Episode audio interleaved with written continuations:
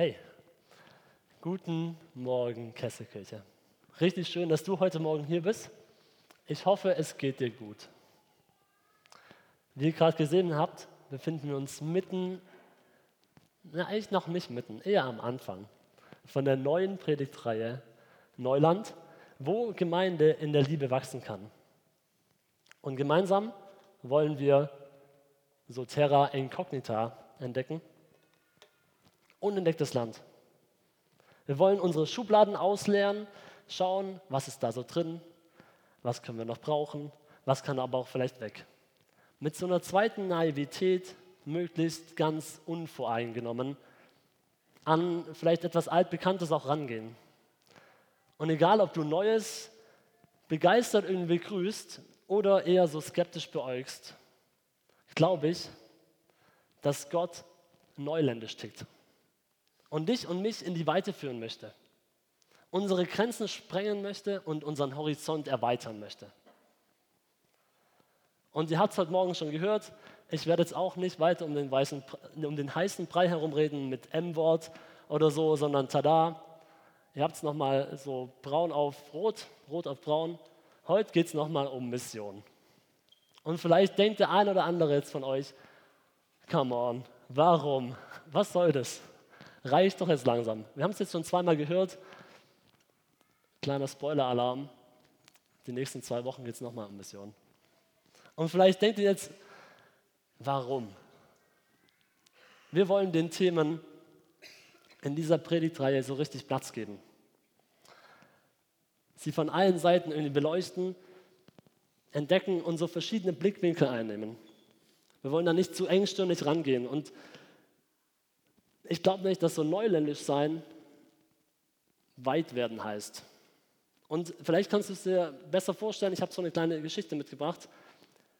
Stell dir vor, es waren mal fünf weise Gelehrte und die waren alle blind. Und diese, Gelehrte, diese Gelehrten wurden von ihrem König auf eine Reise geschickt. Und zwar mit dem Auftrag, finde raus, was ein Elefant ist. Und so machten sich die Blinden auf die Reise nach Indien und wurden dort von den Helfern zu einem Elefanten geführt. Und dann standen die fünf Gelehrten nun um das eine Tier herum und versuchten so durch Ertasten ein Bild von dem Elefanten sich zu machen. Und als sie zurück zum König kamen, sollten sie nun über den Elefanten berichten. Der erste hatte so am Kopf von dem Tier gestanden und hat gemeint, ja, so ein Elefant, der ist wie eine Schlange. Der zweite hatte die Ohren des Elefanten ertastet und sprach nur so, nee, nee, nee, der Elefant ist ganz anders. Der ist eher wie so ein großer Ventilator. Der dritte, nee, ihr seid ganz falsch. Der Elefant ist wie so ein dicker Baum. Er hatte so ein Bein von dem Elefanten berührt. Der vierte sagte, also ich finde, ein Elefant ist eigentlich eher wie so ein kleines Seil mit so ein paar Haaren am Ende, weil er nur am Schwanz des Elefanten war. Und der fünfte sagte zu seinem König, also ich sage, ein Elefant ist wie eine Wand wie eine riesige Wand mit ein paar so Rundungen und so ein paar Borsten drauf. Nach diesen fünf widersprüchlichen Aussagen hatten die Gelehrten so ein bisschen Schiss. Okay, der König könnte jetzt irgendwie zornig auf uns sein, weil wir konnten uns gar nicht darauf einigen, was denn so ein Elefant ist. Doch der König lächelte nur weise und sagte, ich danke euch, denn ich weiß nun, was ein Elefant ist. Ein Elefant ist ein Tier mit einem Rüssel der wie eine Schlange lang ist. Mit Ohren, die wie ein Ventilator sind, mit Beinen, die wie starke Bäume sind, mit einem Schwanz, der einem kleinen, der einem kleinen Seil mit so ein paar Härchen gleicht und einem Rumpf, der wie eine große Wand mit Rundungen und ein paar Borsten ist. Beschämt senkten die Gelehrten ihren Kopf, nachdem sie erkannten, dass jeder von ihnen nur einen Teil des Elefanten ertastet hatte und sie, und sie sich zu schnell damit zufrieden gegeben hatten. Leute, wir wollen uns nicht zu schnell zufrieden geben. Dein Glaube, der gehört nicht in irgendeine so eine sauber abgemessene Box, die du bis zu deinem Lebensende abgeschlossen verstaust, sondern ich wünsche es mir, ich wünsche es dir, dass er sich immer wieder frei weiterentwickelt. Und genau aus dem Grund geben wir diesen vier Themen in der Neuland-Predigtreihe so viel Platz. Und äh, bevor wir durchstarten, gibt es einen kurzen Recap. Und für manche ist es schon so ein bisschen so ein Running Gag geworden. Wir packen erstmal unseren Rucksack aus und schauen mal, was da schon so drin ist. Zum einen haben wir einen Reiseführer eingepackt. Äh, das neuländische Buch von Andreas Bobby Boppard. Ich soll es nochmal kurz bewerben, by the way, hier vorne für einen Zehner heute mitzunehmen, wer es noch nicht hat. Dann unsere Landkarte. Das muss ich mal finden. Hier ist sie. Mit dem Terra Incognita. Die Landkarte mit den weißen Flecken, mit den Dingen, die es noch für uns zu entdecken gibt.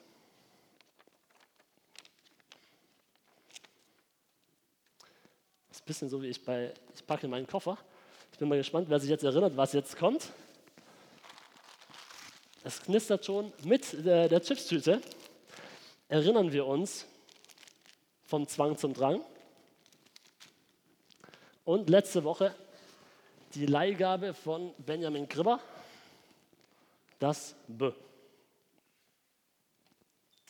Als Erinnerung für die richtige Reihenfolge einer Gemeinde mit Willkommenskultur. Die ist Bless, Belong, Believe, Behave.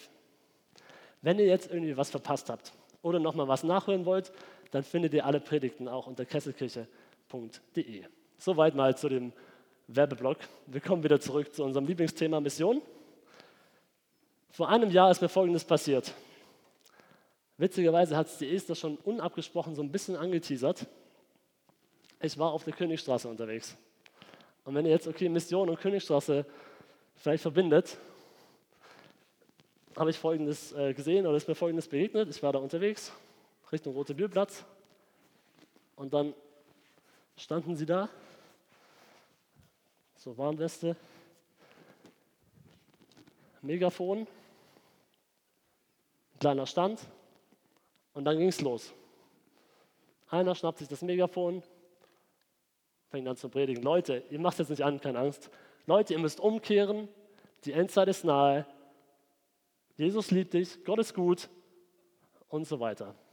Die klassischen Dinge, an die ich eigentlich schon auch so glaube, aber halt Vollgas auf der Straße mitten rein. Die gute Nachricht, irgendwie so Vollgas in den Alltagstrubel. Und ich habe mir das Ganze so aus einer für meine Begriffe eigentlich guten Distanz angeschaut, aber äh, keine Sekunde später stand ein Mann in Warnweste und Bart neben mir und äh, wir kamen ins Gespräch über das Evangelium, über die gute Nachricht. Und keine zwei Minuten später standen nochmal zwei Männer in Warnweste und mit Bart ähm, neben mir. Und ich habe mich so leicht bedrängt gefühlt und dachte, okay, was passiert jetzt hier? Muss ich irgendwie um mein Leben fürchten?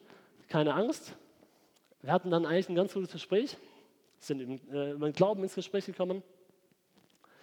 Ich habe ihnen dann irgendwie ein bisschen versucht, äh, von der Kesselkirche zu erzählen, aber meine Begeisterung ist nicht so über sie übergeschwappt. Sie waren auch dann relativ schnell desinteressiert an mir, weil sie irgendwie gemerkt haben, okay, irgendwie hat er schon was mit Glauben am Hut. Äh, passt schon. Wir haben uns einen schönen Tag gewünscht und dann stand ich da, wieder alleine und habe mich gefragt, sehe ich mich so in Warnweste und Megafon auf der Straße stehen? Würde ich mich das trauen? Erreiche ich so die Leute oder werden sie so vielleicht nicht eher abgeschreckt? Wird es auch von mir erwartet, so als guter Christ, oder? Rauszugehen auf die Straße, sein Glauben zu proklamieren. Leute, ganz ehrlich, ich, ich sehe mich da nicht.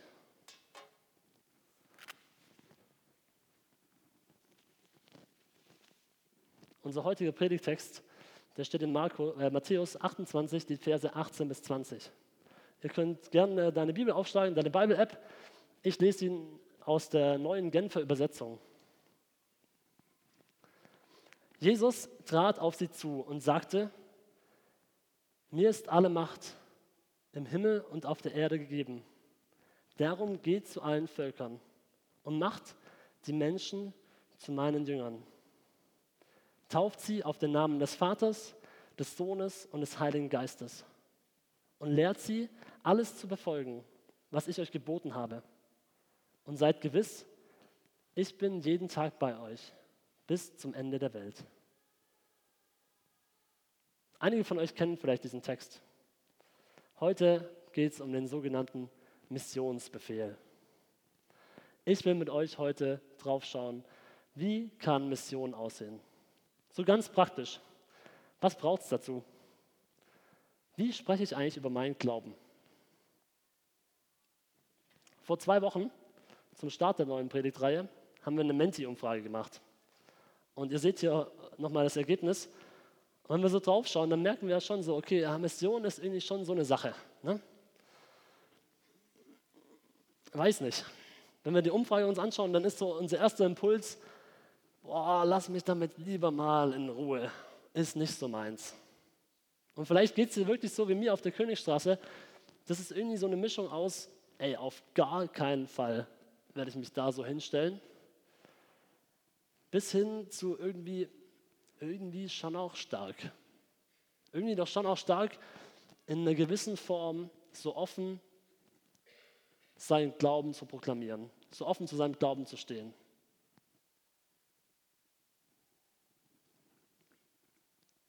Ich komme zu meinem ersten Punkt. Zweifel. Die äh, zweite Story des Tages. Ich war diese Woche, als äh, Lehrer hatten wir die Woche frei gehabt, Herbstferien. Ich war diese Woche äh, mit Hanna in Heidelberg und wir haben eine Freundin von ihr besucht und sind gemeinsam frühstücken gegangen. Und ich kannte die Freundin noch nicht und es kommt dann im Laufe von dem Frühstück irgendwie zu der Frage, ey, wie sieht eigentlich deine Morgenroutine aus? Und wer mich so ein bisschen kennt, der weiß, okay, ich, ich stehe eigentlich in der Regel relativ früh auf. Und es hat mehrere Gründe. Zum einen muss ich was frühstücken morgens, weil sonst kann niemand was mit mir anfangen und ich mit mir selber auch nicht. Ich muss so ein bisschen Zeit haben, um klarzukommen. Und ich möchte eigentlich auch immer so ein bisschen bewusst Zeit mit Gott nehmen. Und ich fange so an zu erzählen, und merkst so, oh, in mir zieht sich voll zusammen. Ich hader in mir so und denke so, oh Mann, sage ich das jetzt mit der Zeit mit Gott oder sage ich das nicht? Die Person, mit der ich gerade spreche, die kennt mich noch gar nicht. Die kennt mich vielleicht maximal eine halbe Stunde, Stunde. Was denkt die von mir? Was mache ich, wenn ich irgendwelche Rückfragen bekomme? Und wir verlieren uns dann im Gespräch über Essensgewohnheiten und in mir macht sich so ein richtiges Gefühl von Erleichterung breit. So, oh, okay. Ein Gefühl von Erleichterung, okay, ich muss es nicht irgendwie zum Thema machen, aber auch gleichzeitig ein Gefühl von Enttäuschung über mich selbst. Ich kenne auch den Predigtext und da steht auch ein ganz klarer Auftrag für mich drin. Ein ganz klarer Auftrag geht. Und ich frage mich, warum fällt es mir leichter, vom VfB oder vom Laufen zu erzählen, als von meinem Glauben. Habe ich persönlich nichts zu erzählen? Bin ich vielleicht einfach nicht gläubig genug? Was denkt denn, was denkt denn jetzt Jesus von mir? Ich habe doch jetzt voll versagt.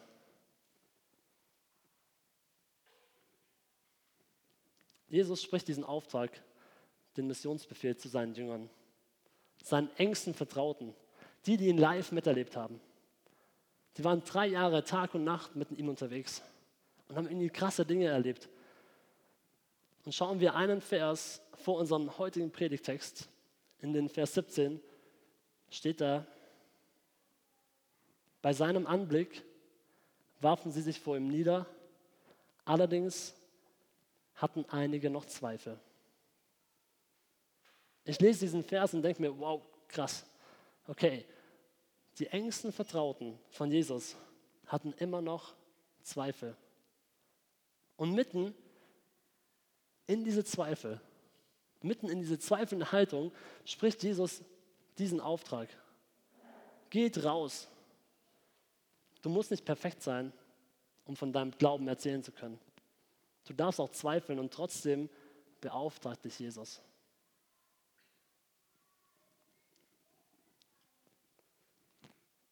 Mein zweiter, mein zweiter Punkt, komm, um zu gehen. Hingehen zu den Menschen, heißt erstmal bei sich selbst beginnen.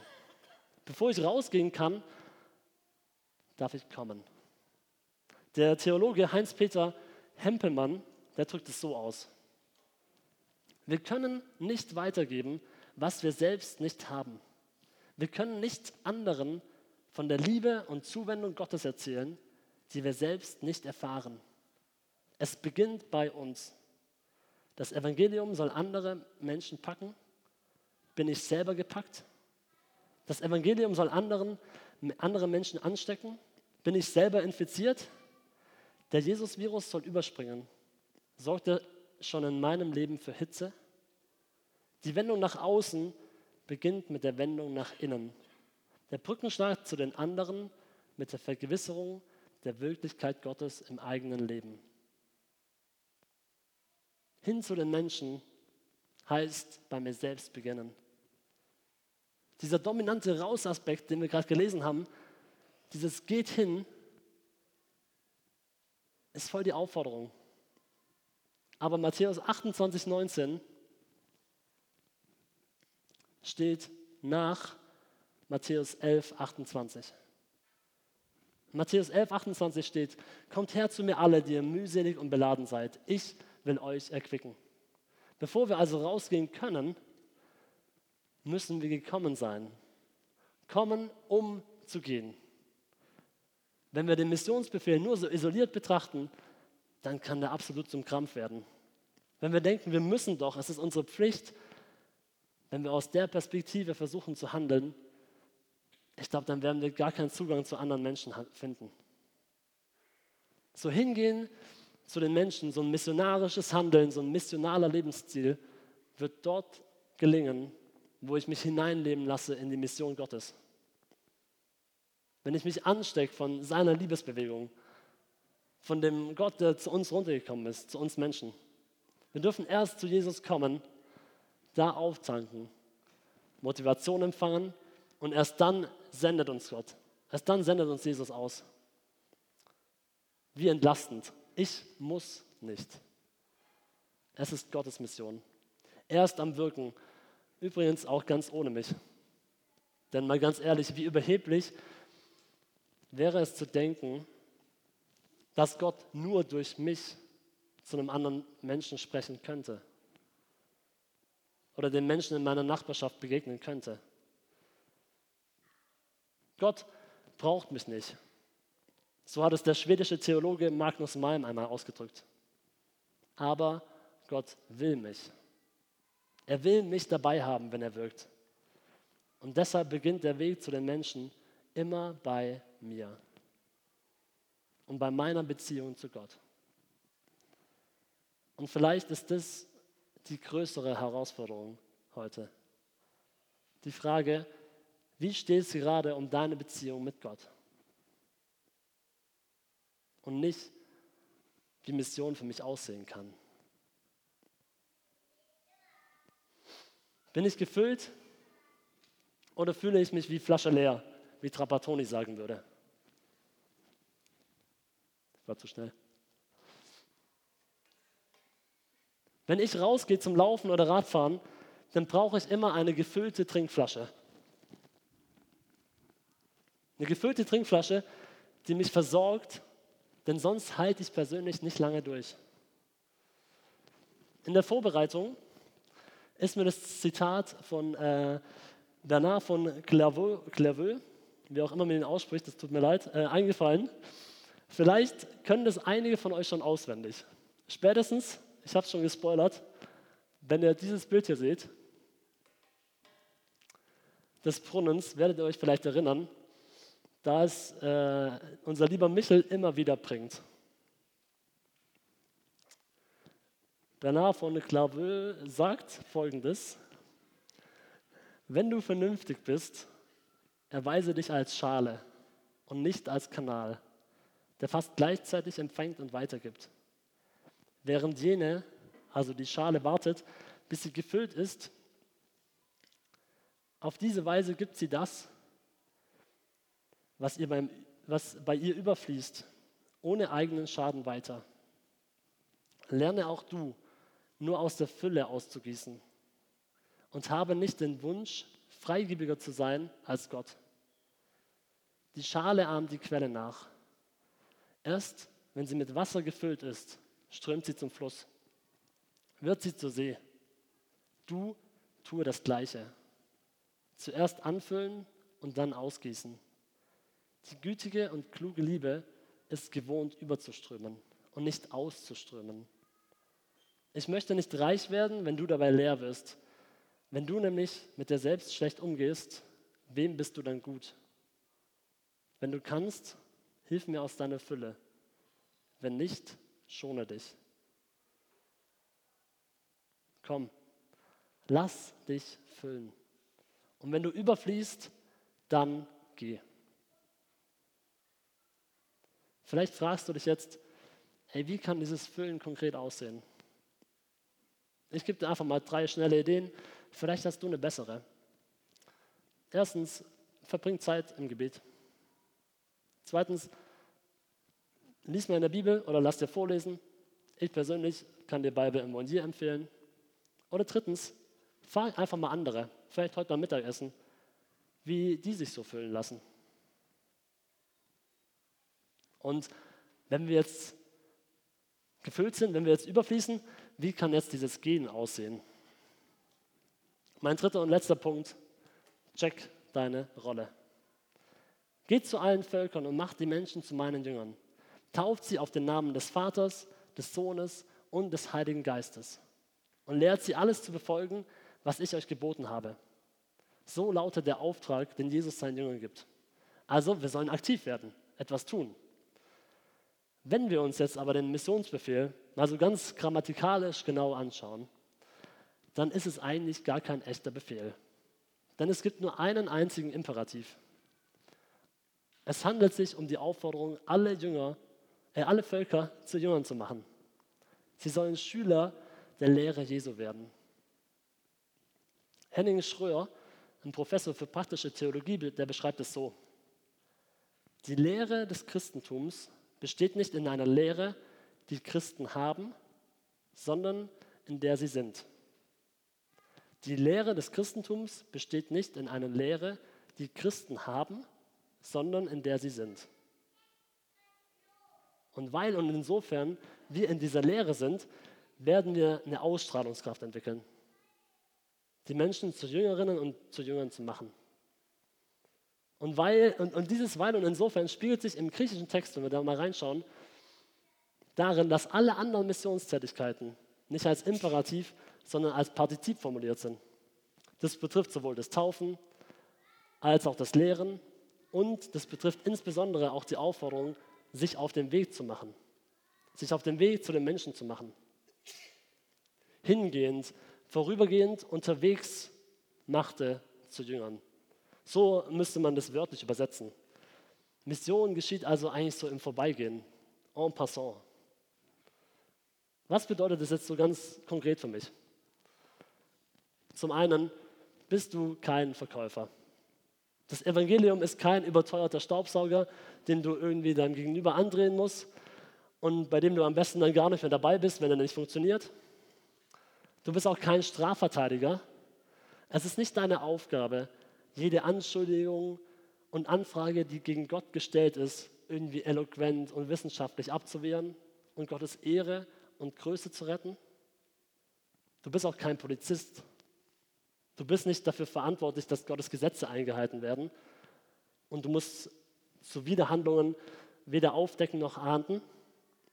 Du bist auch kein Opfer. Andere Meinungen und Überzeugungen sind kein Angriff auf dich persönlich. Du musst keine Angst vor deinem Gegenüber haben. Die Rolle, die Jesus uns zuweist, ist eigentlich eindeutig. Wir sollen Zeugen sein. Nicht mehr und nicht weniger. Du musst nicht überzeugen, verteidigen, angreifen, verkaufen, dich wehren oder für Recht und Ordnung sorgen. Du hast nur eine Aufgabe. Bezeuge ehrlich, was du gesehen und, und, und, erlebt hast. Erzähl, wer Gott für dich ist, wie du ihn kennengelernt hast und was es für dich bedeutet, mit Jesus zu leben. Und was dann daraus wird, ist gar nicht deine Verantwortung. Du musst dir kein Urteil bilden und keinen Erfolg erzielen, sondern einfach nur treu bezeugen, das, was du weißt und erlebst. Und durch dieses authentische Zeuge sein kannst du Veränderungen bewirken. Am Freitagabend hatten wir Space und haben richtig lecker gekocht. Und äh, mit Chris haben wir da unten schön die Küche mal eingeweiht. Und während dem Essen kamen wir an den Tisch, wo ich saß, ins Gespräch über Gott und die Welt. Und jemand hat ihre Geschichte mit Gott geteilt. Ihre Geschichte, wie sie zum Glauben gekommen ist. Und sie hat ganz entspannt erzählt, dass sie einfach durch eine Freundin, die sie so en passant in den Gottesdienst eingeladen hat, ihr eine Bibel geschenkt hat, mit ihr gemeinsam Leben geteilt hat, gläubig geworden ist. Die Freundin hat ihren Glauben bezeugt und dadurch sich von Gott einfach gebrauchen lassen. Ich glaube, wenn wir uns füllen lassen von der Liebe Gottes, vom Heiligen Geist, der in uns lebt, dann treffen Menschen unabhängig davon, über was wir mit ihnen sprechen, auf Gott. Dann begegnen sie Gott, wenn sie einfach mit dir sprechen. Sie finden durch dich seine Liebe und er kann dich gebrauchen, um mit ihnen in Kontakt zu treten. Jesus verspricht uns ganz am Ende von dem Text, immer bei uns zu bleiben. Du bist also nie, nie, nie allein. Und der, der in uns wohnt, der wird im richtigen Moment uns die richtigen Worte geben. Wir leihen Gott unsere Ohren, unsere Worte und er hört und er spricht durch dich. Und ich möchte dich heute Morgen ermutigen, vielleicht in all deinen Zweifeln und vielleicht auch in all deinem Unbehagen, ganz bewusst neu zu ihm zu kommen und dich füllen zu lassen.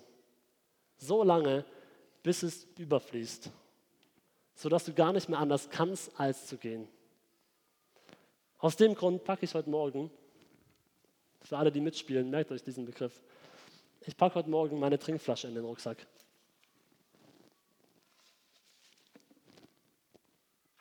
Lass Gott zu deiner Leidenschaft werden und trau dich, Schritte aus deiner Komfortzone rauszumachen. Er verspricht dir, er ist immer bei dir. Ich möchte schließen mit einem Gebet von Anton Rotzetter. Das habe ich schon mal mitgebracht und es begleitet mich immer wieder. Und vielleicht begleitet es auch dich in äh, die nächste Woche. Gott, nicht ich, sondern du nicht ich allein, sondern ich in dir. Nicht einfach du, sondern du in mir. Ich in deinen Verheißungen und du in meinen Gedanken. Ich in deinem Willen und du in meinen Taten. Ich in deiner Gnade und du in meinen Händen. Ich in deiner neuen Welt und du in meinem Alltag. Nicht ich, sondern du. Nicht ich allein, sondern ich in dir. Nicht einfach du, sondern du in mir. Amen.